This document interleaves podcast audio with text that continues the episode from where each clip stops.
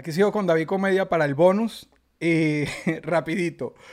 Hermano, ¿has sido piedra en el zapato de alguien? Todos lo hemos sido, pero en tu caso, de algún humorista, sin planearlo, planeado, ¿has estado en esa posición? Que si yo he sido piedra en el zapato de alguien. Sí, de tranca quizás. Es que nunca me ha gustado serlo. y, y, si siento que estoy incomodando a alguien, yo me abro y dejo que esa persona siga su camino. Pero yo, yo creo que no lo he sido porque he evitado serlo, ser piedra en el zapato de alguien. Ok. Nunca me ha gustado ser, o sea, molestar a alguien para que no le vaya bien, incluso le deseo lo mejor siempre a todo el mundo. Así como, porque a mí me enseñaron que cuando tú deseas algo malo, chamo, eh, se te devuelve el doble y no es mentira, ni, pero es así. Sí. Tú haces las cosas de corazón porque te nace, ayudas a los, a los que puedes ayudar. Yo he ayudado muchísimo que hoy en día están en, el medio y a muchísimos que han triunfado. Nunca he pedido nada a cambio, pero lo importante es que la gente agradezca. Eso siempre, siempre lo he sido y como yo siempre he agradecido a muchos que me han ayudado a mí. Claro, bien, bien. Los pies sobre la tierra, en tu posición, llega un punto que todo lo que te rodea, bueno, te admira, etcétera. Eso te ha afectado en algún momento que tú, a lo mejor no ahora, pero que voltees para atrás y digas, tuve una época que el ego, principalmente el ego, se apoderó de ti. Sí, hay un momento en que el ego te atrapa, que es cuando tú dices, Dios mío, ya, espérate, eh, todo el mundo me conoce, ya la gente quiere una foto conmigo, pero si tú te dejas llevar por ese ego, que es una tentación muy arrecha, y te dejas envolver por ese mundo efímero, porque eso en cualquier momento se acaba, es una ilusión, así lo veo yo. Claro tú tienes que estar rodeado de las personas que estuvieron contigo desde un principio. ¿Y quiénes son esas personas que estuvieron contigo desde un principio? Tu familia, claro. tus amigos, amigos, los que estuvieron contigo cuando tú empezaste, los que creyeron en ti. Esas son las personas que tú no te puedes olvidar. Eh, cambiar tu manera de ser por el tema de, de fama eh, es un error, porque yo no puedo alejarme del público porque me fastidie. Cuando tú das a entender eso de que no quieres estar en un sitio público porque te molesta que la gente te fastidie, entonces yo creo que tú no estás buscando hacer reír a la gente, que es en mi caso, sino estabas buscando era, no sé, estar en una posición inalcanzable o intocable. Yo voy aquí a 7-Eleven y me compro un café y a mí no me importa quién me vea.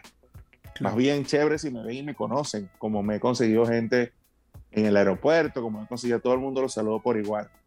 Y muchísimas personas saben dónde yo vivo aquí en Katie's, muchísimas personas, y yo no ando con misterio, fan. O sea, no, nunca me ha gustado eso, nunca, nunca me ha gustado.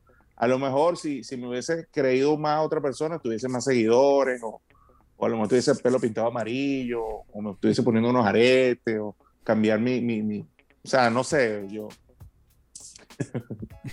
me criaron de otra manera, bro. Te entiendo, no, brutal. Y la última, bro. Eh, una anécdota de alguna metida de pata que, bueno, hace rato me contaste la de George Harry, me parece que esa era, pero de una metida de pata que, recuerdes, que te marcó, que te, que te acuerdes ahorita el sustico. Esa, de George Harry estaba, estaba buena para esto. No, esa estaba muy buena para esto. sí, bueno, yo creo que eh, eh, lo que ha sido mi carrera, esa, este, eh, nunca he hecho un live estando en el baño, no.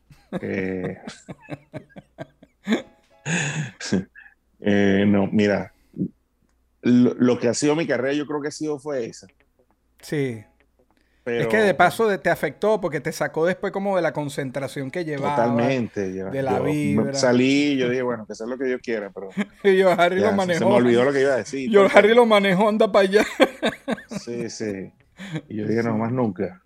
Claro. Eh, gracias por tu tiempo, bro. Y, No, chicos, agradecido contigo más bien, mi pana. Qué buena vibra, qué, qué buen pana eres, brother. Qué gusto conocerte. Espero que cuando... Tú estás en Miami, ¿no? Sí, bueno, en Miami tenemos que vernos, pana. Tomarnos un café. Yo tuve la oportunidad de, saludarte y me acuerdo que te di la mano porque ahorita ya uno no da la mano. Estabas con Judy Wendy haciendo, era como un comercial, algo que estaban haciendo ustedes dos, era como, No me acuerdo, pero estabas con Judy. Estoy ¿En seguro. dónde fue eso?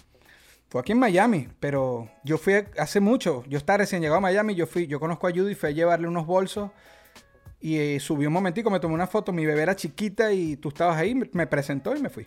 No, Pero- ese día estábamos ensayando para la película. Eso, Del short film. eso, era un ensayo. Era un Estábamos ensayo. ensayando Pupilov, es correcto. Estábamos con No. el director del cine, de cine y todo. Sí, bueno, Sí, nada, sí, sí. ojalá que cuando venga y ojalá esto del ya baje un poquito más, porque verga. Sí. Mi pana. Bueno, hermano, Gracias, hermanito. gracias No, a ti abrazo, de corazón. Que estés muy bien, hermano. Igualmente, papadito. Un Dios te bendiga. Amén. Esto fue una producción, esto fue una producción. El Corillo In, distribución digital, campañas y crecimiento en YouTube y Spotify. Te inscribimos en Nazca, trabajo con ellos. Escríbenos, elcorilloin.com. DJ Pijama, producción ejecutiva. Y para cerrar, este servidor, NK Profeta Under Family. Porque lo que importa de la huella es quien la dejó.